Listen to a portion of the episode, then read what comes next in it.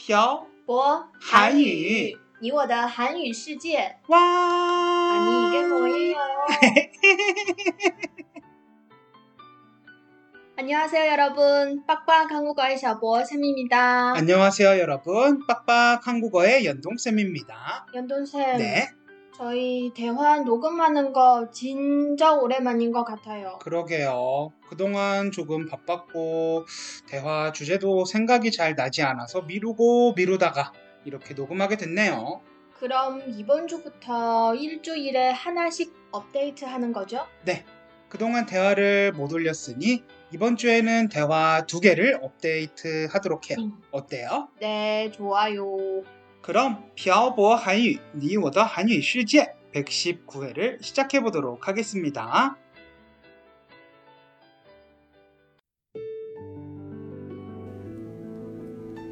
跟朴博学韩语，请在淘宝搜索店铺“朴博韩语”查看课程详情。欢迎大家一起来学习。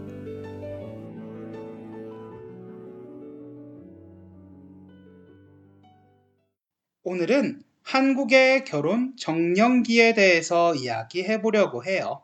결혼 정년기가 뭐예요? 결혼 정년기는 결혼을 하기에 알맞은 나이가 된 때라는 뜻이에요. 그렇구나. 최근 한국의 가장 큰 사회 문제 중 하나인 저출산 문제의 근원이 혼인율 감소라고 해요. 그럼 혼인율 왜 감소하는 거예요? 일단 청년층이 결혼을 필수로 생각하지 않게 되었기 때문이라고 해요. 왜 필수라고 생각하지 않는 거예요? 그건 개인주의 성향이 이유가 될 수도 있고 책임감의 저하도 이유가 될 수 있겠지만 가장 현실적인 문제는 아마 경제력, 즉 돈 때문이겠죠? 한국도 중국과 비슷하네요. 결혼을 할 때 돈이 많이 드는 건 사실이니까요. 오늘도 무거운 주제네요. 그래도 한국에 대해서 알아볼 수 있는 좋은 시간 아닐까요? 그래요. 그럼 계속해서 얘기해봐요. 네. 지금부터 말씀드릴 자료들의 출처는 한국보건사회연구원의 조사 내용이에요. 조사 대상은 19세에서 39세의 미혼 남녀입니다. 네. 조사 결과에 따르면 남자가 바라는 배우자의 월 소득은 200만 원에서 300만 원이 48.8%를 나타냈어요. 월 소득 200만 원에서 300만 원이면 한국에서 많이 버는 거예요? 조사 결과 여성의 37%가 200만 원에서 300만 원의 월급을 받고 있다고 나왔어요. 생각보다 많이 버네요. 다음으로 여자가 바라는 배우자의 월 소득은 300만 원에서 400만 원 사이가 44.3%로 가장 높은 수치를 나타냈어요. 하지만 이를 만족하는 15세에서 39세 남자는 37% 정도에 지나지 않은 것으로 조사되었어요. 여자들의 요구를 충족시키지 못하는 남자들이 7%나 있다는 소리네요. 네, 바로 그거예요. 그럼 돈 얘기를 왜 했을까요? 많이 벌면 그만큼 안정적인 생활을 할 수 있기 때문 아니에요? 결국엔 결혼을 할 때 신혼집을 마련해서 결혼을 하느냐 마느냐의 문제 때문이에요. 아, 그렇구나. 미혼 남녀가 희망하는 신혼집으로는 아파트가 압도적인 지지를 받았다고 해요. 몇 프로가 신혼집을 아파트로 마련하고 싶다고 했어요? 남자는 77.6%, 여자는 80.8%요. 근데 실제 조사 결과에 따르면 미혼 남성과 여성의 아파트 거주 비율은 각각 21.9%와 23%로 이상과 현실은 차이가 좀 많이 났죠. 근데 대부분이 빌라나 연립주택에서 시작하지 않나요? 네. 그 이유는 빌라나 연립주택이 아파트에 비해서 싸거든요. 그럼 아파트는 얼마예요? 한국은 결혼을 할 때 집을 거의 사지 않아요. 왜요? 일단 비싸고 일자리를 다른 곳으로 옮겨야 할 가능성도 있기 때문에 대부분 전세를 살죠. 전세금은 비싸요? 경기도 신도시에 있는 24평 아파트의 전세금이 약 2억 6천 정도라고 하네요. 24편이요?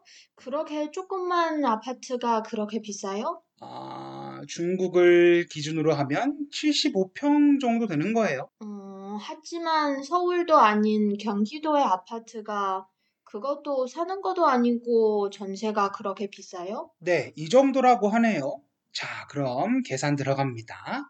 최근에는 남녀가 각각 50%씩 부담하여 신혼집을 장만하는 추세가 늘고 있다고 해요. 그러면 남자와 여자가 각각 1억 3천만 원씩 비용을 부담해야 하죠? 네. 남자들의 소득 중 가장 많은 비중을 차지한 200만 원에서 300만 원의 중간값인 250만 원을 기준으로 해서 계산을 해볼게요. 250만 원 중에 한 달 생활비를 100만 원씩 잡고 150만 원을 적금한다고 할 때 1억 3천만 원을 모을 수 있는 기간은 최소 86개월로 7년 정도 소요돼요. 생활비를 그렇게나 많이 써요? 월세도 내야 하고 차비도 해야 하고 밥도 먹어야 하고 옷도 사야죠. 제 생각에 100만 원으로 다 못할 것 같아요. 그렇구나. 하여튼 한국 남자들은 군대를 가야 해서 대학교 4년을 마치면 대부분 26살 이상이에요. 26살에 입사를 해서 7년 동안 돈을 벌면 33살에 1억 3천만 원을 모을 수 있죠. 그런데 진짜 이렇게 모을 수 있어요? 보통 33살에 1억 3천만 원을 못 모으는 사람이 더 많아요. 왜요? 생활비가 많이 들거나 월급이 적어서요? 네.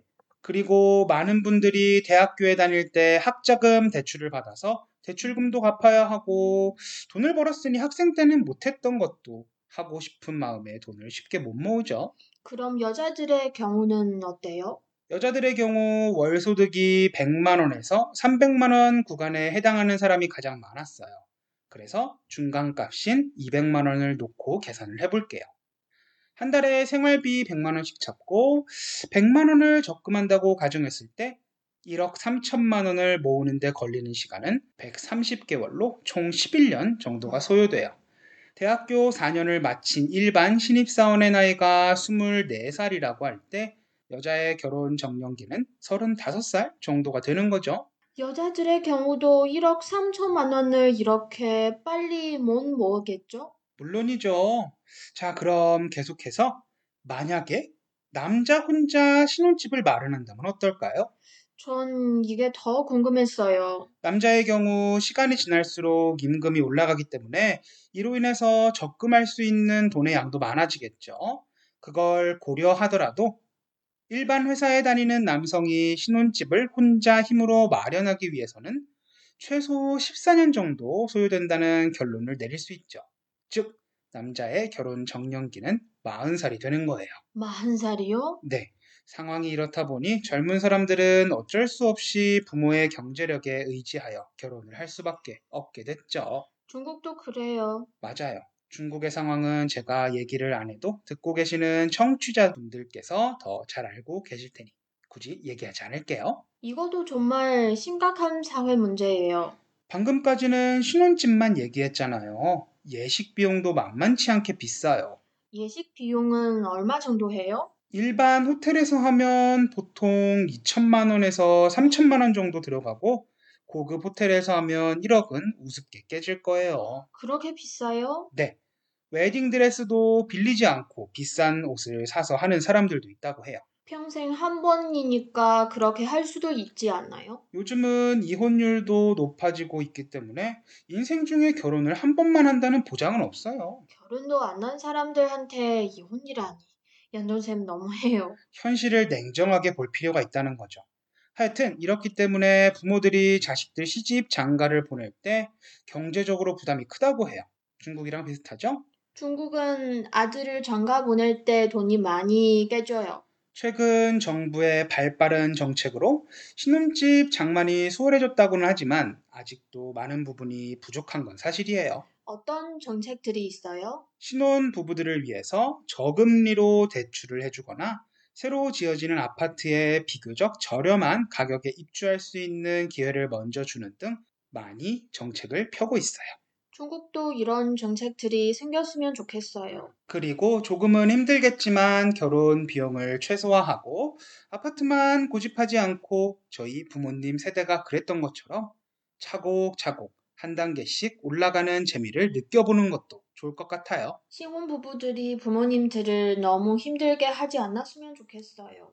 결혼 비용 중 집값이 80% 이상 차지하니까 일단 비싼 집값부터 어떻게 좀 했으면 좋겠네요. 맞아요. 오늘 내용은 어땠어요? 한국의 집값도 비싸서 신혼 부부들이 고생을 하는 것 같아요. 그렇기 때문에 결혼이 점점 늦어지고 결혼을 하지 않는 사람들이 많아지고 있는 거 겠죠? 그런 것 같아요. 물론 안정적인 생활도 좋지만 아까도 얘기했듯이 결혼 뒤 두 사람이 노력을 해서 차곡차곡 한 단계씩 올라가는 것에 자부심을 느끼고 성인으로서 부모 덕에 좋은 아파트에 사는 것이 창피한 줄 아는 세상이 되는 게 정상적인 사회라고 생각해요. 네, 저도 그런 사회가 되기를 응원할게요. 그럼 오늘 내용은 여기까지 할까요? 네, 들어주신 분들 감사합니다. 오늘 내용은 여기까지 하겠습니다. 지금까지 빡빡 한국어의 샤보쌤과 연동쌤이었습니다. 여러분, 다음에, 다음에 봐요. 봐요. 안녕.